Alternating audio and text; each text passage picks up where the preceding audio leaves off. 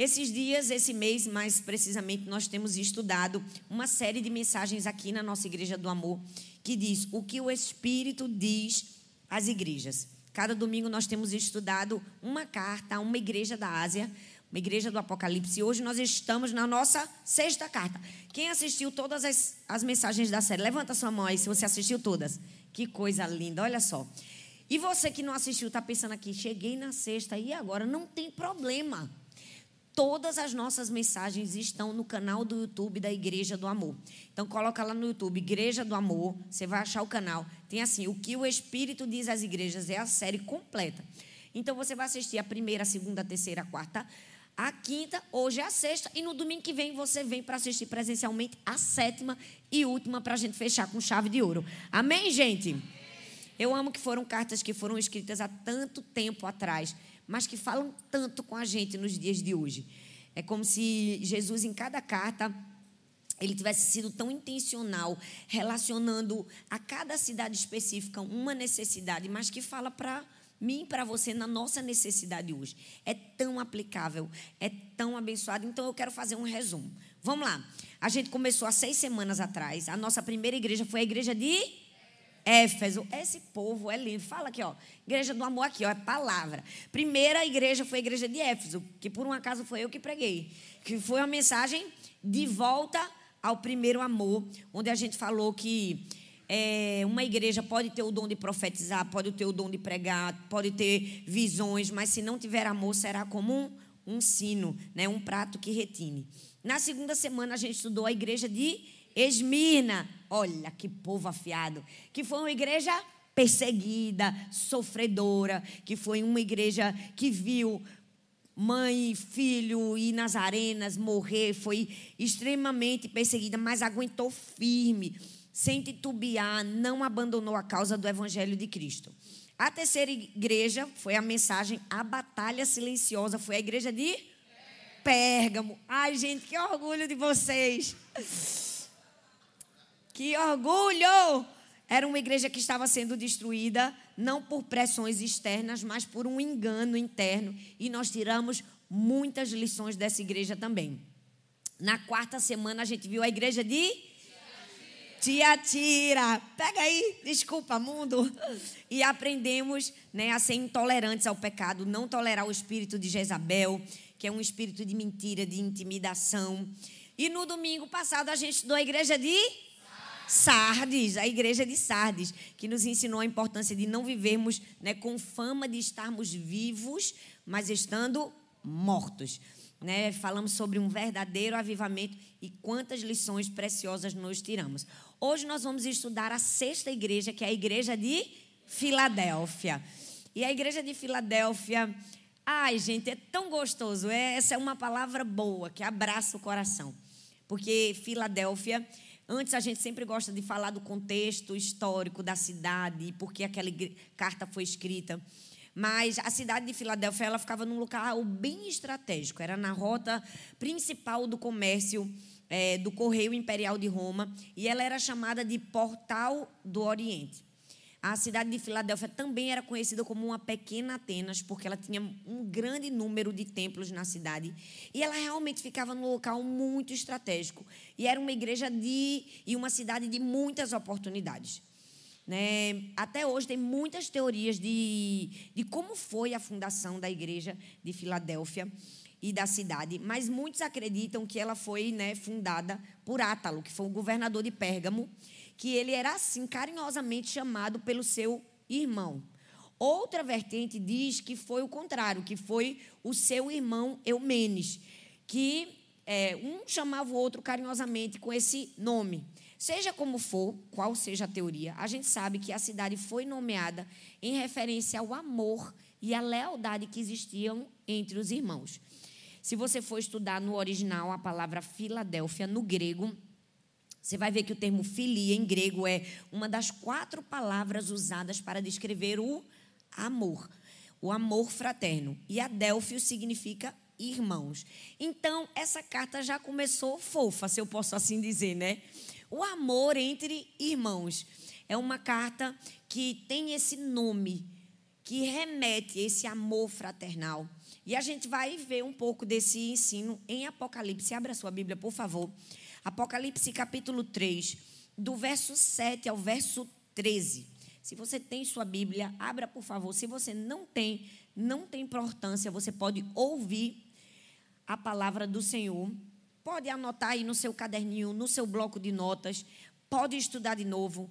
Quando chegar em casa, você pode escutar a ministração mais uma vez, pode voltar na primeira, na segunda, na terceira, na quarta, na quinta e na sexta e assistir toda a série de mensagens, porque eu tenho certeza que tem lições preciosas do Senhor para mim e para você. Amém, gente? Apocalipse 3, do 7 ao 13 diz assim: Escreva essa carta ao anjo da igreja em Filadélfia. Essa é a mensagem daquele que é santo e verdadeiro. Fala comigo, santo e verdadeiro e que tem a chave de Davi. Fala comigo, chave de Davi. O que ele abre, ninguém pode fechar, e o que ele fecha, ninguém pode abrir. Sei de tudo o que você faz, abrir para você uma porta que ninguém pode fechar. Você tem pouca força, mas mesmo assim obedeceu a minha palavra e não negou o meu nome. Veja, obrigarei aqueles que pertencem à sinagoga de Satanás, os mentirosos que se dizem judeus, mas não são, a virem e a prostrarem-se aos seus pés e reconhecerem que amo você. Porque obedeceu a minha ordem para perseverar, eu o protegerei do grande tempo de provação que virá sobre todo o mundo, para pôr à prova todos os habitantes da terra. Venho em breve, apegue-se ao que você tem, para que ninguém tome a sua coroa. O vitorioso se tornará coluna no templo do meu Deus, de onde jamais sairá. Escreverei nele o nome de meu Deus, e ele será cidadão da cidade de meu Deus, a nova Jerusalém que desce do céu, da parte do meu Deus. E também escreverei nele o meu novo nome. Quem tem ouvidos para ouvir, ouça o que o Espírito diz às igrejas. A igreja de Filadélfia é a única, junto com Esmirna, que não recebeu nenhuma condenação, nenhuma exortação, nada a melhorar. É uma igreja que só recebe elogios. E nessa hora muita gente está, ufa, hoje a gente não vai levar uma lapada. Porque algumas outras igrejas receberam duras exortações. E é certo, e é certo que durante essa série de mensagens a gente foi exortado em muitas delas, foi ou não foi? Mas hoje não, porque a igreja de Filadélfia, ela não recebe nenhuma exortação o povo de Filadélfia recebe uma palavra de encorajamento, de elogio. Eu não sei vocês, mas eu fico imaginando se as sete igrejas, se cada uma tivesse conhecimento das cartas que foram enviadas umas às outras, eu acho que ela ia ficar esperando. Ai, meu Deus, o que é que vai vir para a gente? O que é que vai vir para a gente? Igual mãe, quando vai reclamar com o filho mais velho, que o mais novo pensa, vai sobrar para mim. Ela vai lembrar alguma coisa de mim. Mas, mesmo que eles tivessem tido esse temor, isso não aconteceria, porque é, o texto aqui fala apenas palavras de encorajamento, de elogio. Se a gente pudesse imaginar, dentre todas, a igreja de Filadélfia seria a igreja perfeita. Mas ela não é perfeita porque não existem pessoas perfeitas, então não existe igreja perfeita. É verdade que muitas pessoas estão, às vezes, pulando de igreja em igreja, de igreja em igreja, porque elas querem encontrar uma igreja perfeita. E nunca encontrarão uma igreja perfeita. Nós podemos viver em uma igreja saudável, mas perfeita jamais. Por quê? Porque se eu e você não somos perfeitos, não tem como se construir uma igreja perfeita o nosso maior objetivo como igreja de Cristo, e é isso que nós temos lutado nesses 21 anos de igreja do amor, é sermos uma igreja parecida com o Senhor. É ser uma igreja que ama aquilo que Deus ama. É ser uma igreja que se importa com aquilo que Deus se importa. É ser uma igreja cada dia mais semelhantes a Cristo. E é por isso que nós estamos aqui, na palavra de Deus, debruçados e estudando para nos tornarmos ainda mais semelhantes a Cristo. Quem aqui quer ser mais parecido com o Senhor? Sabe, eu acho que essa tinha que ser a nossa oração todos os dias, né? Quando a gente acorda, Deus, me ajuda a ser mais parecido contigo. Porque eu acho que muitos dos nossos problemas seriam dirimidos se todos os dias a gente dissesse assim: Deus, me faz paciente como o Senhor, manso como o Senhor, amável como o Senhor, gentil como o Senhor, preocupado como o Senhor, empático como o Senhor. Nossa vida seria diferente. Seria ou não seria, gente? Pois bem, esse deve ser o nosso objetivo. Então hoje nós vamos ver o que é que a igreja de Filadélfia tinha diante de si. Vamos estudar e vamos aplicar para a nossa vida. Em primeiro lugar, a primeira coisa que a igreja de Filadélfia tinha diante de si era a verdade. Fala comigo, verdade. Mas vamos falar com vontade? Fala, verdade. Gente, é muito bonito isso, né? Uma igreja multicultural. A gente fala verdade, outros falam verdade. Cada um fala verdade do seu jeito, mas é verdade. Apocalipse capítulo 3, do verso, o verso 7 diz assim: E ao anjo da igreja que está em Filadélfia, escreve isso. Isto diz aquele que é santo, aquele que é verdadeiro. Não sei se você percebeu, mas em todas as cartas a todas as igrejas, o Senhor se apresenta, ele se direciona, né? E ele não faz qualquer apresentação. Ele faz uma apresentação personalizada, específica para cada realidade. Para a igreja de Filadélfia, Deus se descreve como santo, como verdadeiro. E esse é um dos grandes atributos de Deus que nós precisamos nos espelhar: verdade. Verdade, às vezes, é uma coisa que está em falta hoje em dia. Verdade é algo que a gente precisa ensinar desde criancinha, ainda na tenridade, aos nossos filhos. Por quê? Porque Deus é a própria verdade. Deus é verdadeiro. Em Deus não há sombra de variação, não existe mudança. Ele é a própria verdade. A Bíblia diz em João 14, 15: Eu sou o caminho, a verdade e a vida. Ninguém vem ao Pai senão por mim. Naquela igreja e naquela cidade haviam centenas de divindades, era um povo politeísta. Então, quando Deus se apresenta como a verdade, é como se ele estivesse dizendo assim: Eu sou o verdadeiro Deus. Eu sou o autêntico, o genuíno. A palavra verdade né, tem dois significados diferentes. Na primeira, que é aletes, é usada só para uma afirmação que é verdadeira. A segunda, que é o termo que é usado no grego aqui nesse texto bíblico, é aletinos, que ela tem uma significância um pouco maior do que simplesmente uma afirmação verdadeira.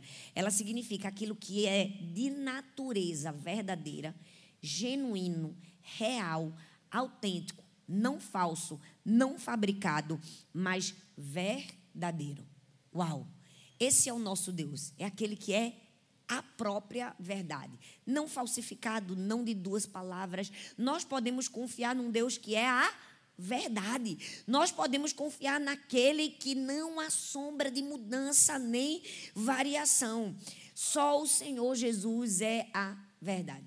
Talvez isso para a gente seja mais fácil de aceitar, porque nós que somos ocidentais é muito mais fácil para a gente entender a presença de um único Deus pré-existente.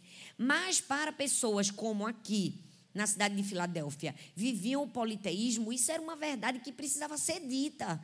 Porque em meio a tantos deuses e tantos falsos deuses, o próprio Deus precisava dizer assim: ei, gente, olha para mim, eu sou a verdade. Em mim não há mudança. Eu sou o único, o verdadeiro, o genuíno. E talvez, mesmo em né, numa sociedade ocidental em que para a gente é fácil entender um único Deus, às vezes a gente precisa ouvir o Senhor dizer: Ei, eu sou a verdade. Porque às vezes nós estamos tão envoltos em tantos falsos deuses, não é? O Deus da distração, o Deus das coisas materiais.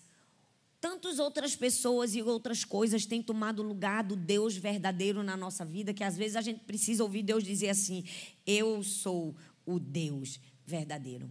Sabe, nós precisamos aprender a identificar a verdade.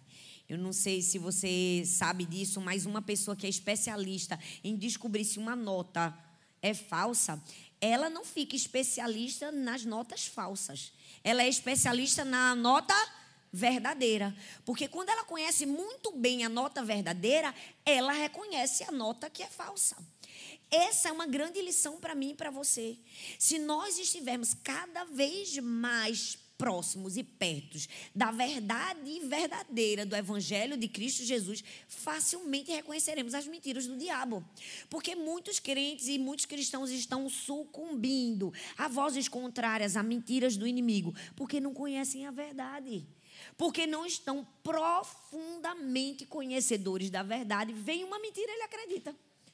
Se você conhecer a nota verdadeira, quando a falsa vier, você sabe identificar que a falsa é falsa. Às vezes o diabo vem com palavras mentirosas a nosso respeito, sobre quem nós somos, sobre aquilo que a gente faz, sobre o nosso futuro, sobre o nosso destino, sobre o nosso né, destino profético em Deus, e a gente fica na dúvida: ai meu Deus, será? Não é? Por quê? Porque não mergulhamos na verdade.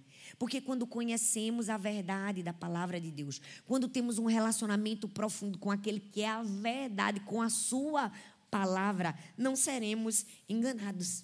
É por isso que aqui na Igreja do Amor a gente fala tanto, leia a Bíblia, leia a Bíblia. Parece tolo, né? Ingênuo dizer para cristãos lerem a Bíblia.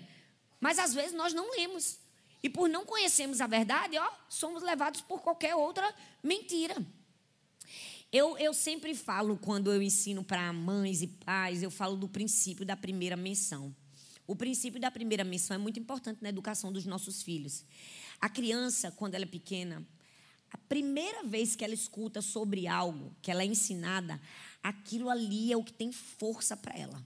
É por isso que o pai e a mãe precisam ensinar o filho no caminho do Senhor. Precisa ser o pai e a mãe que ensina sobre princípios, sobre valores. E conversas difíceis, elas precisam ter com a gente primeiro. Antes que chegue alguma outra pessoa e fale, ela tome aquilo como verdade. É por isso que nós precisamos entender: ei, a palavra de Deus tem que ser a nossa maior verdade. Quanto mais lermos a Bíblia, quanto mais estudarmos a palavra de Deus, quanto mais conhecermos a verdade, não seremos levados pelas mentiras. A gente precisa conhecer a verdade. Deus se apresenta à igreja de Filadélfia como a. Eu posso confiar que em Deus existe verdade autenticidade, não há engano, não há falsidade. E para viver em verdade, eu preciso viver na palavra de Deus. Não sei se você já leu a Bíblia hoje, mas eu quero te convidar a não ler a Bíblia somente na igreja. Eu quero te convidar a conhecer as Escrituras. Sabe, quando você está próximo de Jesus, você consegue reconhecer as pessoas que são próximas a Jesus. Quando você está tão próximo de Jesus, quando vem uma palavra falsa, uma palavra mentirosa, uma língua enganadora, você sabe discernir. Às vezes as pessoas não sabem discernir, por quê? Porque não conhecem a verdade. Então, Deus se apresenta como a verdade e a igreja de Filadélfia tinha diante de si a verdade. Mas, segundo lugar, ela tinha a chave de Davi. Apocalipse 3, do 7, a parte B diz assim: O que tem a chave de Davi, que abre e ninguém fecha, e fecha e ninguém abre. A segunda coisa que o Senhor se revela é como o detentor da chave de Davi. O que, é que ele queria ensinar com isso? autoridade e poder. É como se Deus estivesse dizendo: gente, olha para mim, eu tenho uma verdade, mas eu também sou o detentor de toda a autoridade e de todo o poder. Apesar desse texto ser o mais conhecido quando se fala da chave de Davi, a origem dele está lá numa palavra profética em Isaías capítulo 22. O verso 20 e o 23 diz assim: Então chamarei meu servo Eliaquim, Eliaquim, filho de Uquias, para ocupar esse lugar. Vestirei Eliaquim com as roupas oficiais que você usava e lhe darei o seu título e a sua autoridade.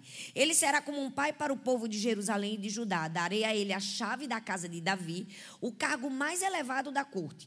Quando ele abrir as portas, ninguém poderá fechá-las. Quando fechar, ninguém poderá abri-las. Trará honra ao nome de seus familiares, pois colocarei firmemente no lugar como um prego na parede. Esse texto fala que Eliakim foi um homem que serviu ao rei Ezequias como um mordomo fiel. Ele teve um servo infiel que foi Sebna, que o traiu, né, que tirou das riquezas do, do rei do palácio, não para dar ao povo, mas para roubar. Então o rei decide honrar o servo fiel. Ele decide honrar Eliakim. E quando ele honra, ele dá a ele o quê? Uma chave. A chave mestra. A chave que abria todas as portas do palácio, das pequenas às maiores. Esse servo era aquele que tinha o direito de dar acesso ao rei. Qualquer pessoa que quisesse falar com ele tinha que passar primeiro por quem? Por Eliakim. Ele tinha o quê? Poder. Ele tinha a autoridade na sua mão. Ele tinha a chave mestra. Aqui, quando o Senhor se apresenta à igreja de Filadélfia, ele diz: Eu tenho todo o poder. Eu tenho a chave mestra. Eu sou aquele que abre e ninguém fecha. E fecha e ninguém abre. Então, nós podemos confiar em um Deus que é todo poderoso. É aquele detentor da chave mestra. Uma chave que tem autoridade. Sabe, nós podemos olhar para Deus como esse esse ser, né? esse, esse dono de tudo, que tem o poder de abrir e de fechar. Quantas vezes a nossa fé desfalece? Por quê? Porque a gente não consegue reconhecer o poder e a autoridade de Deus. Nós queremos abrir as nossas próprias portas, não é? E às vezes a gente quer fechar algumas que Deus abriu, às vezes a gente quer abrir umas que Deus fechou, sendo que na verdade o dono da chave mestra quem é? É o Senhor. Ele é o dono da chave mestra. Ele abre e ninguém fecha. Então, nós precisamos e podemos confiar no Senhor. Sabe, esses dias eu estava no Brasil, é, uma semana, uns dez dias atrás, e eu fiquei hospedada num hotel e, e é muito cansativo quando a gente vai pregar, que faz uma tour, é sempre uma, uma ministração em cada cidade, uma ministração em cada cidade. Às vezes a gente viaja madrugada, quando vai para Belém, Manaus, lugares que tem muitos voos, muitas conexões, e nós viajamos em cinco pessoas. Então, acontece que a minha equipe, quando antes da gente chegar no hotel, eles ligam para tentar fazer um check-in antecipado, para pedir a comida antecipado, para que quando eu consiga chegar no hotel, já consiga já tomar um banho, almoçar, para tentar descansar e ir para a igreja. Numa dessas, né, gerenciamentos de gestão de, de trânsito, de transporte, quando eu cheguei no hotel, é, o quarto, eu não sei, tinha dado algum problema na chave. E a moça responsável pelo hotel, para me agradar, para tentar fazer eu entrar logo no meu quarto e poder descansar e não ficar ali no hall do hotel esperando muito, ela me deu uma chave. Eu peguei a chave, que era um cartão, e abri a porta do meu quarto, entrei. Mas eu vi que tinha escrito na chave que era a chave mestra. Ou seja, era a chave que era só dela. Aquela chave abria a porta de todos os quartos. Eu pensei comigo, que loucura que essa mulher fez. Ela me deu uma chave que abre o quarto de qualquer pessoa hospedada nesse hotel. Mas eu entendi que ela tinha feito para me agradar, para antecipar o tempo. E eu pensei, eu tenho toda a autoridade na minha mão. Eu posso abrir e fechar qualquer porta aqui. Mas claro que eu sou uma pessoa responsável. Quando eu estava para ir para a igreja, eu fui no hall do hotel. Eu falei: Você pode trocar minha chave? Porque essa chave abre a porta dos outros. Eu quero só a chave que abre a minha porta. E aí ela foi e trocou. Mas a verdade é que quando o Senhor se coloca como aquele que tem a chave de Davi, é como se ele estivesse dizendo assim: Eu tenho todo o poder. Eu tenho o poder de abrir portas que você não pode abrir. Sabe, hoje eu quero convidar a mim a você a olhar para Deus como esse que tem a chave mestra. Quantas vezes nós estamos tão preocupados, tão ansiosos, tão desesperados, pensando: Deus, o que é que vai acontecer? Deus, eu estou desempregado. Deus, aquela pessoa da minha família. Ei, quem é o dono da chave mestra? Quem é que tem todo o poder? Quem é aquele que abre e ninguém fecha, e fecha e ninguém abre? Ah, mas é difícil. Não, para Deus haverá alguma coisa difícil. Em Deus não há impossíveis. Em todas as suas promessas. Quando ele diz assim, eu sou o detentor da verdade, é pode confiar em mim. Quando ele diz, eu tenho uma chave de Davi, ele disse, pode confiar, porque eu tenho poder. Eu tenho uma autoridade para abrir aquilo que você não pode abrir, para fechar aquilo que você não pode fechar. Deus é esse Deus que tem toda a autoridade. Então, os crentes de Filadélfia poderiam confiar. Aquela autoridade era quase que, que, que Deus dizendo assim para eles: Olha, o que as pessoas disseram que vocês não são, quem diz sou eu. Porque era uma igreja que estava sendo perseguida e os judeus diziam que eles eram os únicos detentores da verdade. Então Deus vem e diz assim: Não, eu quero que vocês entendam que a segurança está nas minhas mãos. A terceira né, coisa que estava diante da igreja de Filadélfia era uma porta aberta. Quando a gente fala de porta aberta, todo mundo já dá um sorriso, né? Oh, Deus, eu estou precisando de portas abertas, Pai. Todo mundo quer uma porta aberta. Mas presta atenção que porta aberta era essa. Apocalipse 3, versículo 8 diz assim: Conheço as tuas obras, e eis que diante de ti pus uma porta aberta, que ninguém pode fechar. Tendo pouca força, guardastes a minha palavra e não negastes o meu nome. Presta atenção, gente. Quem é o dono da chave mestra? Não, eu estou falando para você acordar. Quem é o dono da chave mestra? Quem é o dono da chave mestra? Ele abre ele, qualquer porta. É ou não é? A minha, a sua. Presta atenção. Mas ele diz assim: ó, tenho posto uma porta aberta diante de ti. É verdade que Deus abre em muitos momentos na nossa vida algumas portas, portas de oportunidade, portas de conhecermos pessoas, portas de influência, portas que podem nos levar ao nosso propósito em Deus, ao sonho que nós temos. Todos nós precisamos em algum momento de uma porta aberta. Agora ninguém quer falar de porta fechada, não é? Ninguém quer que Deus feche portas. Mas se tem algo que eu tenho aprendido ao longo da minha jornada com Cristo, é que um dos maiores presentes que Ele pode nos dar é uma porta fechada que a gente não tinha capacidade para passar. Pior coisa no mundo é se abrir uma porta para você que você não estava preparado para acessar. A pior coisa do mundo é quando uma porta é aberta fora do tempo. Quando você tenta passar por uma porta que não era para você, que não estava no tempo. Então nós precisamos entender, a gente tem que parar de forçar uma porta que Deus fechou. Porque quem abre as portas é o próprio Deus. E ele tem sempre uma porta preparada para a gente. No Novo Testamento, essa porta aberta se refere a uma oportunidade iminente. Sempre vai existir na nossa vida um momento de uma oportunidade iminente. E se você estudar o texto bíblico, para os cristãos de Filadélfia, a maior oportunidade de todas era o quê? Que Paulo sempre falava aos coríntios: era a porta do Evangelho. Era a porta da pregação do Evangelho. Nós podemos desejar muitas portas abertas, é verdade. A gente pode desejar a porta aberta da gente comprar a casa que a gente queria, de comprar um carro que a gente queria, uma porta de uma promoção no nosso trabalho, a porta de um visto, não é? Todos nós temos tantas portas que nós desejamos. Mas se tem uma porta que nós precisamos desejar com todo o nosso coração, é a porta da oportunidade de pregar o evangelho a toda criatura. É por isso que essa igreja de Filadélfia era uma igreja que só recebia elogios, porque era uma igreja com comprometida com a pregação do Evangelho de Cristo Jesus. Talvez você esteja aqui pensando, poxa, eu queria uma coisa assim, mais que passasse a mão na minha cabeça. Mas, na verdade, esse é o verdadeiro Evangelho. É nos ensinar não aquilo que a gente quer, mas aquilo que a gente precisa. É nos ensinar não aquilo que a gente está com muita vontade de ouvir, mas aquilo que a gente precisa ouvir. Porque só quando ouvimos aquilo que nós precisamos ouvir é que vamos receber o crescimento que nós realmente precisamos viver. Então, deixa eu te dizer, aqui quando ele fala da porta aberta, ele fala que Deus abre, ele é capaz de abrir essa porta se nós obedecermos. Ele diz assim: Estou prestes a abrir uma porta. E sabe o que eu amo nesse texto? Quando Deus diz assim: Estou prestes a abrir uma porta, ele diz assim: Você não tem nada a ver com isso. Nada do que você faça ou deixe de fazer, sou eu quem abre a porta.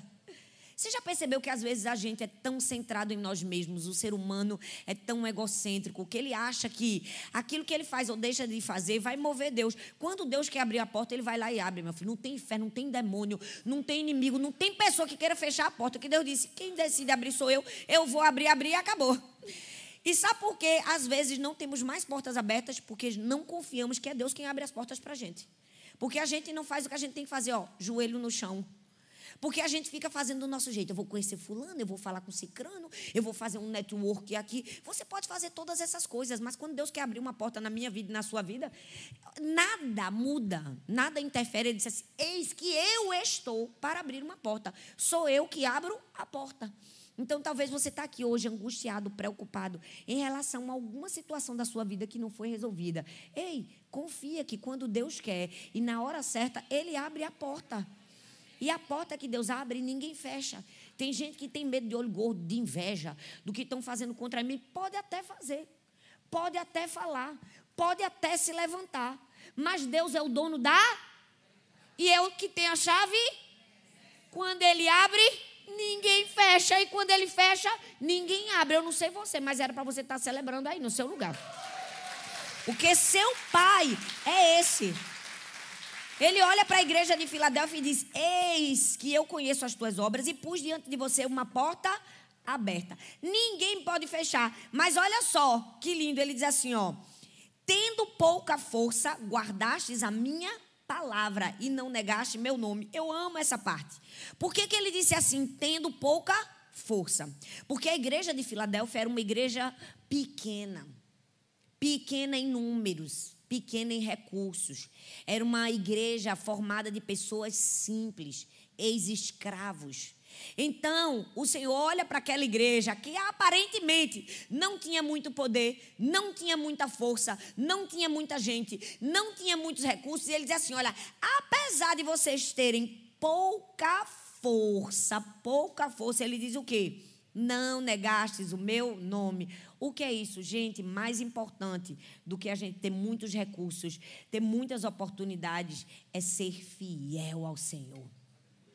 Uma igreja de pouca força se transforma numa igreja de grande força quando ela é fiel a Deus. Deus está nos convidando a um nível maior de fidelidade, de integridade. Por quê? Porque Deus pode fazer do fraco forte. A Bíblia diz em 2 Coríntios 12, 9. Mas ele me disse: Minha graça é suficiente para você. Por quê? O meu poder se aperfeiçoa na fraqueza. Portanto, eu me gloriarei ainda mais alegremente nas minhas fraquezas, para que o poder de Cristo repouse em mim. Tem gente que olha assim: não tenho ninguém por mim, não tenho uma pessoa para fazer acontecer. Você não precisa, é na nossa fraqueza que Deus se aperfeiçoa. É na nossa fraqueza que Deus mostra a força que Ele tem. Uma palavra de Deus pode mudar todo o rumo da sua história. Deus é aquele capaz de tirar da fraqueza força. Ele olha para aquela igreja e diz: Ah, gente, tá todo mundo olhando para vocês, né? Ninguém deu nada por vocês. Todo mundo olhou para a igreja, viu que tinha pouca gente, viu que tinha poucos recursos. Você não sabe o que eu sou capaz de fazer. Porque eu tenho a chave, eu tenho todo o poder e toda a autoridade. E por causa disso, eu vou fazer promessas a vocês. E aí ele começa a fazer várias promessas para a igreja de Filadélfia. E essas promessas que ele faz para a igreja de Filadélfia são promessas para mim e para você. Você precisa receber para si essas promessas. Leia a Bíblia com entendimento. Leia a Bíblia orando. Às vezes a gente só lê a Bíblia, amém, glória a Deus. Você recebeu o conhecimento, mas viva a palavra. Ontem eu estava com Sara. Sara leu o Salmo 30, 139. Ela leu. Eu disse, agora você vai ler orando. Ela leu orando. Ela leu primeiro lendo, depois leu orando. Sabe, existe poder em nos possarmos das promessas da palavra de Deus para nós. Existe poder quando eu e você abrimos a nossa Bíblia e começamos a declarar palavras de vida. Olha, eu sou como um manancial, eu sou como uma fonte a jorrar, eu sou um luzeiro, eu sou um farol. O Senhor me levantou por cabeça e não por cauda. Eu sou filho, eu sou amado, eu sou nova criatura. Aonde eu chego, chega também a presença de Deus. Você precisa se apropriar das promessas. Deus estava fazendo promessas àquela igreja. Ele disse em Apocalipse capítulo 3 3, do 9 ao 12, diz assim: Eis que eu farei aos da sinagoga de Satanás, aos que se dizem judeus e não são, mas mentem, eis que farei que venham e que adorem prostrados aos seus pés e saibam que eu te amo. Gente, que coisa mais linda! É uma declaração de amor de Deus para aquela igreja. Ele estava dizendo assim: ó, todo mundo que está falando contra vocês, que está dizendo que vocês são anátema, que está dizendo que vocês não têm, né, não são aqueles que têm a, os, os detentores da verdade, eu vou fazer essas pessoas serem enganadas e eu vou fazer com que elas enxerguem que eu amo vocês que vocês são meus filhos. Ele diz assim: ó, como guardastes a palavra da minha paciência, também eu te guardarei na hora da tentação que há de vir sobre todo o mundo, para tentar os que habitam a terra. Eis que venho sem demora. Guarda o que tens para que ninguém roube a tua coroa. A quem vencer, eu os farei coluna no templo do meu Deus, e dele nunca sairá. E escreverei sobre eles o nome do meu Deus, o nome da cidade do meu Deus, a nova Jerusalém. Eu vou explicar texto por texto, do mesmo jeito que eu expliquei os lá de cima. Vamos lá, primeira promessa. Justiça, fala comigo, justiça. Deus diz assim: olha, quem vai tratar dos injustos sou eu. Ou coisa linda é saber que a gente tem um advogado, um juiz que julga as nossas causas. Às vezes a gente fica o tempo todo tentando se defender, né? Não, eu não sou essa pessoa, não sou isso que, que disseram de mim. A gente fica tentando impressionar as pessoas, mudar a mente das pessoas, sendo que, na verdade, quem faz justiça na minha vida e na sua é Deus. Deus olha para aquela igreja e diz: vocês nem precisam se preocupar com os da sinagoga de Satanás, com eles trato eu. Com eles quem ensino sou eu. Gente, eu amo que o respaldo de Deus é o melhor que a gente pode ter. É por isso que todas as vezes que alguém se levantar para falar uma mentira a seu respeito, para dizer que você é algo que você não é, você não precisa se defender. A gente sempre ensina: não ofenda, não se ofenda e não se defenda. Deixa Deus ser o seu defensor. Sabe, os frutos falam por si. Faz silêncio e deixa a sua vida ser o respaldo. Deixa a sua vida ser a resposta. E deixa o próprio Deus ser a sua justiça. O problema é que às vezes a gente é imbuído, não é? Como diz lá no meu Nordeste, de um sangue quente. A gente quer fazer na força do braço da carne, a gente quer fazer do nosso jeito, a nossa maneira. Sendo que, na verdade, quem é a nossa justiça? É Deus. Deus diz assim: por que, que vocês estão preocupados? Sou eu a justiça de vocês. Eu, Senhor, tenho garantia de proteção. Vocês não precisam se defender. Eu vou fazer todo mundo que falou mal de vocês verem o quanto eu amo vocês. Gente, olha que lindo. Deus está olhando para mim e para você hoje, que talvez foi injustiçado, está dizendo assim: todo mundo vai ver que você é amado por mim. Tenha calma, no tempo certo, vão enxergar que você é meu filhinho amado, que não mexe com você. Como eu costumo dizer, que você é queridinho, queridinha de Jesus. Porque ele dá uma promessa de justiça. É a primeira promessa do texto. Segunda promessa do texto, proteção. É quando ele diz assim que vai dar livramento diante da tribulação. Alguns estudiosos bíblicos, teólogos, têm duas interpretações para esse texto. É a proteção de uma grande tribulação que haveria de vir, ainda no fim dos tempos, e outros acreditam que é a própria tribulação que eles já enfrentavam como igreja de Filadélfia. Independente né, da vertente daquilo que você possa vir a acreditar, a verdade é que existe uma promessa de proteção. Fala comigo, proteção. Fala comigo, justiça, proteção. Justiça, proteção. Proteção. Ou seja, ele usa a mesma palavra daquilo que a gente estudou na igreja de Éfeso. Paciência, que no grego é upomone, ou seja, fortaleza triunfante. Ele diz assim, ó, porque guardastes a palavra da minha paciência. Ou seja, você foi uma fortaleza triunfante. Porque você foi uma fortaleza triunfante, eu vou guardar você, eu vou proteger você. E aí o texto continua, presta atenção. Ele diz assim: Eis que venho sem demora, guarda o que tens, para que ninguém tome a sua coroa. Fala de quê, gente? Recompensa, presente. É ou não é? Era como se ele estivesse dizendo assim: gente, vocês estão tão lindos. Olha, tudo que vocês estão fazendo, olha, alinhado à minha vontade. Parabéns. É aquele filho que a gente sai de casa e diz: arruma o quarto, faz a tarefa, lê a Bíblia. Eu creio, né, Paulo? E aí, quando a gente volta e pergunta, fez a tarefa? Fiz, mamãe. Arrumou o quarto? Arrumei, mamãe. Leu a Bíblia? Chega daquela satisfação. Dá ou não dá? Eu fico imaginando Deus olhando para a igreja de Filadélfia e sentindo aquela satisfação. E aí Deus diz assim: olha, olha, tem uma coroa preparada para você, tem uma recompensa. Quando eu era, eu era não, minhas filhas eram mais novinhas, todas as vezes que elas cumpriam uma tarefa, que faziam alguma coisa, eu cantava uma musiquinha que fazia assim, ó. Muito bem, você tá de parabéns. Que legal, você é sensacional. Pronto. Olha, aquela musiquinha era tudo que elas queriam ouvir. Era a recompensa, era a coroa que elas precisavam. Então, às vezes, eu dizia, vamos tomar banho. Elas tomavam, porque no fim, elas queriam ouvir a musiquinha. E quando eu cantava, elas ficavam. E eu fazia, muito bem, você tá. E elas cantavam para mim. Se me veissem comendo alguma coisa, elas cantavam, porque elas eram muito ingênuas. E aquelas era aquela era a recompensa delas. Hoje em dia não quer mais ouvir muito bem, você está de parabéns. Né? Hoje em dia a recompensa que elas querem é outra, não é? Não sei na sua casa como é. A recompensa na minha casa, ela quer uma maquiagem, né? Quer uma bolsa, quer um caderninho novo, Pois bem, todo mundo quer uma recompensa. E deixa eu te dizer, há uma recompensa para o fiel. Há uma coroa preparada para mim e para você. É uma promessa que o Senhor faz. Mas ele diz assim, ó, tô vindo sem demora. Guarda o que tens, para que ninguém tome a sua coroa. Não sei você, mas eu não quero que ninguém tome a minha coroa. Eu não sei você, mas eu não quero que nada nem ninguém roube aquilo que o Senhor tem preparado para mim. Ou seja, você precisa guardar o que você tem. Porque Deus tem uma coroa preparada para nós a coroa da recompensa. Uma vez eu ouvi uma história, eu não sei se é verdadeira, sobre a rainha Elizabeth, que ela disse que queria que o Senhor voltasse antes dela morrer, porque ela queria ter o prazer de colocar aos pés do Senhor, depositar aos pés do Senhor a sua coroa.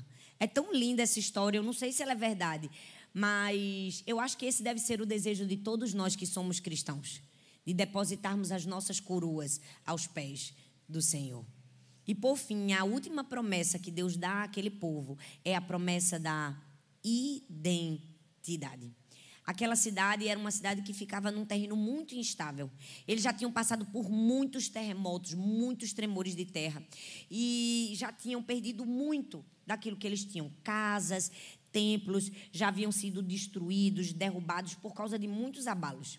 Então Deus faz uma promessa para eles. Deus diz assim: ó, a quem vencer, eu farei uma coluna no templo do meu Deus e dele nunca sairá. Uma coluna no templo do meu Deus e dele nunca sairá. E ele continua e diz assim: E escreverei sobre ele o nome do meu Deus, o nome da cidade do meu Deus, a nova Jerusalém. Por causa desses abalos, por causa desses terremotos, a história conta que no ano 90 depois de Cristo, Filadélfia teve que ser reconstruída. E quando ela é reconstruída, ela recebe um novo nome. Então, o próprio Senhor faz uma alusão a esse gancho cultural daquilo que a própria igreja, a própria cidade já havia experimentado e está dizendo assim: Eu te dou um novo nome, o nome da cidade do meu Deus. É como se Deus estivesse dando àquele povo uma esperança, uma esperança de estar com o Senhor nos céus. Eu amo que não importa as intempéries, os terremotos, os abalos sísmicos que venham sobre a nossa vida, se permanecermos fiéis ao Senhor, Ele nos dá uma segurança. Ele diz: Farei de você uma coluna. Farei de você uma coluna. Eu não sei quanto a você, mas o desejo que arde no meu coração é de receber uma carta dessa de Deus. Você consegue parar para pensar e se Deus fosse escrever uma carta para mim? Eu quero que você pare por um momento agora e pense: e se Deus fosse escrever uma carta, uma carta para Alexandre, uma carta para Talita, uma carta para Paulo, uma carta para Talita, o que Deus iria escrever na sua carta? Será que na sua carta teria muita exortação, muito conserto? Será que teria também algumas palavras de elogio? O que é que teria na carta que Deus escreveria para mim e para você? Faça uma análise da sua vida. Como eu falei no começo do culto, nunca vai existir nem pessoa perfeita, nem igreja perfeita. Mas nós, como cristãos verdadeiros, precisamos viver uma vida íntegra, uma vida parecida com Jesus. Uma vida que ama o Senhor, uma vida que vive a palavra, que ama a palavra, que ama o ensino, que ama a correção, de maneira que as nossas atitudes são uma carta para o mundo ler. De maneira que a nossa vida são uma carta para o mundo ler. Qual é a carta que Deus escreveria para você? E qual é a carta que você tem sido para o mundo? O que, que as pessoas estão lendo em você?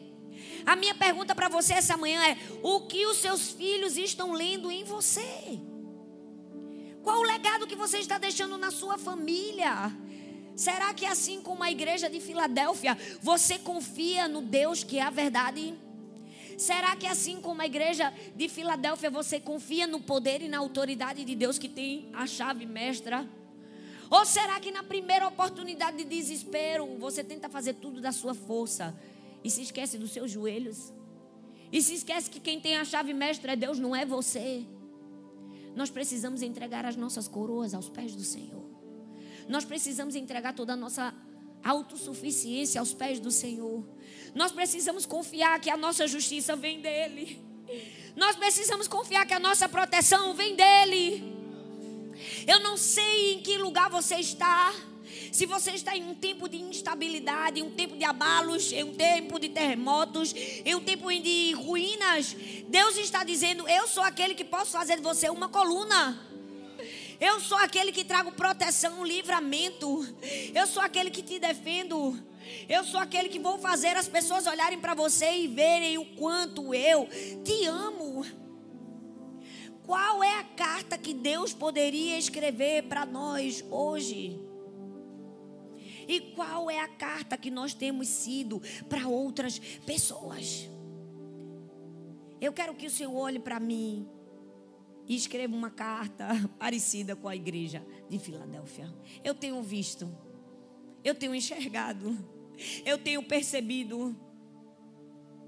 Como nós ouvimos aqui na nossa conferência de identidade, que o nosso nome esteja lá no livro das obras. Que a nossa vida seja íntegra, reta diante do Senhor. O convite essa manhã para mim e para você é sermos uma igreja como de Filadélfia sermos um ponto de referência, uma influência. Então, eu quero convidar você a começar o seu dia da maneira certa. Começar o seu dia com o Senhor. Leia a Bíblia, leia na frente dos seus filhos. Ore, dependa do Senhor. Pare de querer fazer tudo na sua força, pare de querer fazer a sua empresa crescer. Somente com o braço da sua carne, dependa de Deus.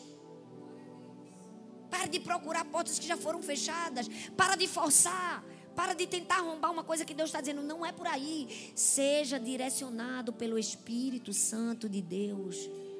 Fale assim para Deus: Deus, não me deixe dar um passo sem a tua direção. Não me deixe falar uma palavra que não seja as palavras que o Senhor deseja que eu fale. E assim, o Senhor vai olhar para a gente e vai dizer assim: Eu tenho orgulho daquela igreja. Eu quero que Deus olhe para a igreja do amor lá do céu e diga assim: essa é uma igreja que não é perfeita, tem falhas, mas é uma igreja que sabe ouvir. É uma igreja que tem um coração ensinável. Olha só, quando ela ouve uma palavra de instrução, ela não fecha o coração, ela aprende. Eu quero que Deus olhe para a gente e diga assim: essa é uma igreja que percebeu a oportunidade de pregar o evangelho e tem feito de tudo para fazer isso. Eu quero que Deus olhe para a gente e diga assim: olha, essa é uma igreja em que todos estão reunidos de manhã, com sono, cansados, porque a gente saiu daqui meia-noite, mas eles estão aqui.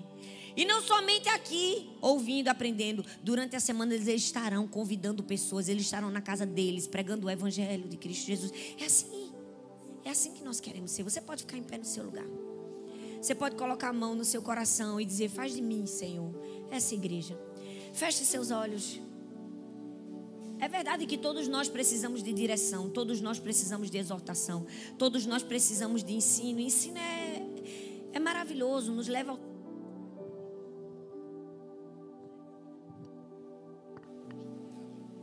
Nos leva ao centro da vontade de Deus. Todos nós precisamos. Mas vamos lutar para sermos uma igreja que recebe elogios e encorajamento. Coloque a mão no seu coração. A Bíblia diz que a gente tem que orar ao Senhor e dizer: Senhor, vê se há em mim algum caminho mau e guia-me pelo caminho eterno. Pai, nós queremos te orar nessa manhã como igreja. Nós queremos te pedir perdão, Senhor. Perdão, Senhor. Perdão, Senhor, se tantos momentos temos desagradado, Senhor. Perdão, Senhor, quando não percebemos, Pai, ou não confiamos o suficiente no teu poder e na tua autoridade para mudar a nossa vida. Perdão, Senhor, quando não confiamos que o Senhor é o dono da chave mestra. Perdão, Senhor, quando tentamos fazer na nossa força, do nosso jeito, quando sabemos que o Senhor é capaz de abrir uma porta que ninguém é capaz de abrir. O Senhor abre e fecha. Nós queremos confiar em Ti, Senhor. Nós queremos confiar no Deus que é a verdade. Nós queremos confiar no Deus que faz promessas, que nos promete justiça, proteção, identidade. Nós queremos te agradecer porque Tu és o nosso Deus. E nós queremos viver para sermos uma igreja parecida com o Senhor. Uma igreja que ama Jesus, que ama vidas, que se importa com pessoas. Nós queremos ser cada dia mais o bom perfume de Cristo aqui na terra. Nós te oramos e te agradecemos em nome de Jesus.